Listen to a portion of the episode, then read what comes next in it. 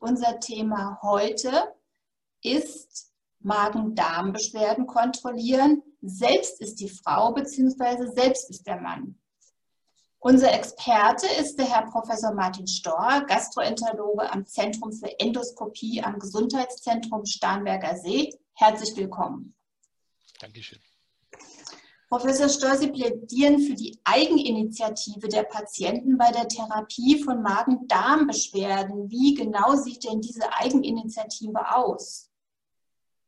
Ich bin ein ganz großer Freund der Eigeninitiative und ich bin ein ganz großer Freund, dass man sich seine Probleme teilweise selber löst. Nicht alles kann man selber lösen, aber vieles kann man selber schon mal angehen. Verdauungsbeschwerden sind ein Kontinuum zwischen normal und krankhaft. Und auf diesem Kontinuum gehört so ein bisschen dazu, dass man selber erkennt, woran hapert und selber für sich auch so ein bisschen ein Gespür bekommt, was könnte einem Beschwerde verursachen.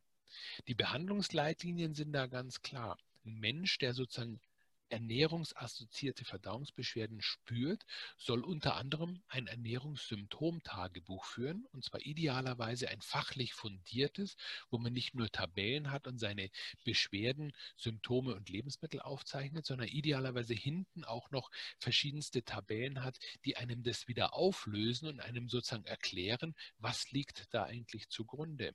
Denn für die meisten der Nahrungsmittelunverträglichkeiten gibt es keine medizinischen Tests, wo man dies erfassen kann. Salicylatunverträglichkeiten, Histaminintoleranzen, das sind Dinge, die man selber in Eigeninitiative über ein Ernährungssymptom-Tagebuch herauskriegen kann. Und wenn man Eigeninitiative sozusagen bespricht, gehört auch dazu, dass ein gesunder Lebensstil für den eigenen Körper wahnsinnig wichtig ist. Ein Körper, der keinen gesunden Lebensstil hat, kann letzten Endes auch nicht beschwerdefrei durchs Leben gehen.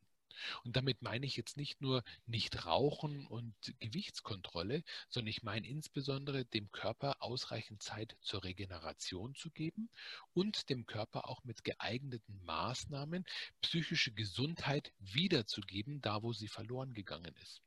Das heißt, man kann mit nennen wir es mal psychotherapeutischen Verfahren für die Heimanwendung Darmhypnose, Achtsamkeitsmeditation sehr gut zu einer Stressreduktion führen. Man kann mit Positiv-Tagebüchern für den Bauch letzten Endes den Körper regenerieren und positive Energie zurückzugewinnen. Und das sind alles Dinge, die macht man tatsächlich in Eigenanwendung. Da braucht man keinen Arzt und keinen Apotheker dafür. Jetzt muss ja der Wurm dem Fisch schmecken.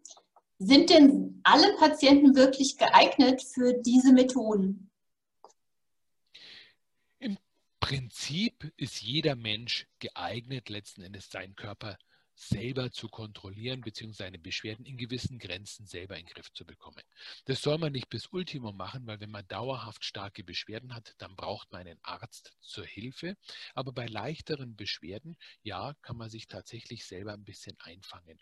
Die wenigsten Menschen sind nicht geeignet, letztendlich zu erkennen, dass man eine Art Selbstwirksamkeit hat. Das heißt, wenn ich mich mit meinen Beschwerden und den Ursachen beschäftige, habe ich es auch in gewissen Grenzen in der Hand, diese zu bessern. Diese Grenzen lotet jeder für sich selber aus und dann gibt es irgendwo die Grenze, wo man sagt, ich brauche doch einen Arzt, aber nicht jeder braucht einen Arzt. Jetzt sind ja manche Patienten haben ja ein bisschen Mühe damit, Dinge über einen längeren Zeitraum konsequent durchzuführen. Gibt es da Tipps, wie man sich da ein bisschen selbst motiviert und bei der Stange hält? Belohnen, positive Psychologie. Das äh, geht in unserem aktuellen Leben, das sehr, sehr stressig ist, ein bisschen verloren. Aber positive Psychologie, belohnende Maßnahmen, die man sich selber sozusagen angedeihen lassen kann, sind zur Motivation exzellent geeignet. Ja? Sei es das Führen eines Positiv-Tagebuchs, wo man letzten Endes erkennt, ja, was man eigentlich für einen eigenen Schatz intrinsisch hat.